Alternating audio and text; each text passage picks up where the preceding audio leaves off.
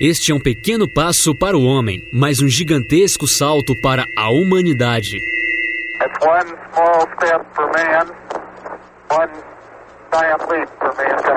Man, Foi com essa frase que, em 20 de julho de 1969, exatamente às 23 horas, 56 minutos e 20 segundos pelo horário de Brasília, que o astronauta americano Neil Armstrong, de 38 anos, entrava para a história como o primeiro homem a pisar na Lua e avistar a Terra de lá.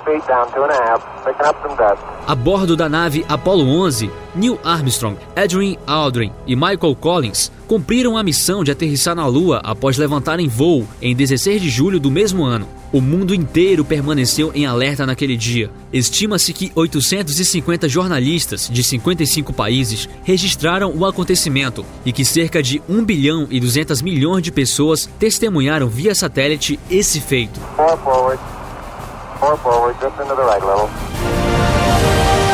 Mas existem aqueles que acreditam que o pouso lunar da Apollo 11 não passou de um truque encenado em um estúdio de cinema pela NASA. Hoje, o Museu Nacional da Aeronáutica e Espaço dos Estados Unidos abrigam amostras de pedras recolhidas na superfície da Lua. E o cientista da NASA, Newton Renault, que esteve recentemente em Manaus para dar uma palestra sobre a descoberta de água em Marte, reafirma que a missão foi verdadeira e bem sucedida.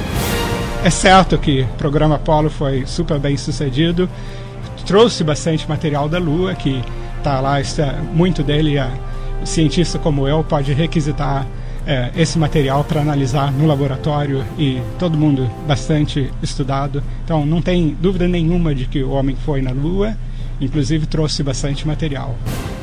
O cientista também aproveita para falar sobre o próximo passo que a NASA pretende dar na Lua. O programa americano agora de exploração, a próxima etapa é criar uma base permanente na Lua, onde vai ter uh, ser humano continuamente do jeito que tem na Antártica.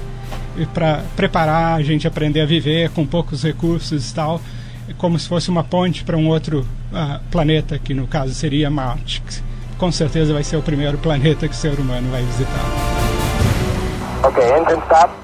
Tranquility Base here. The Eagle has landed. Com sonorização e edição de Ricardo Barbosa, reportagem Rômulo Araújo.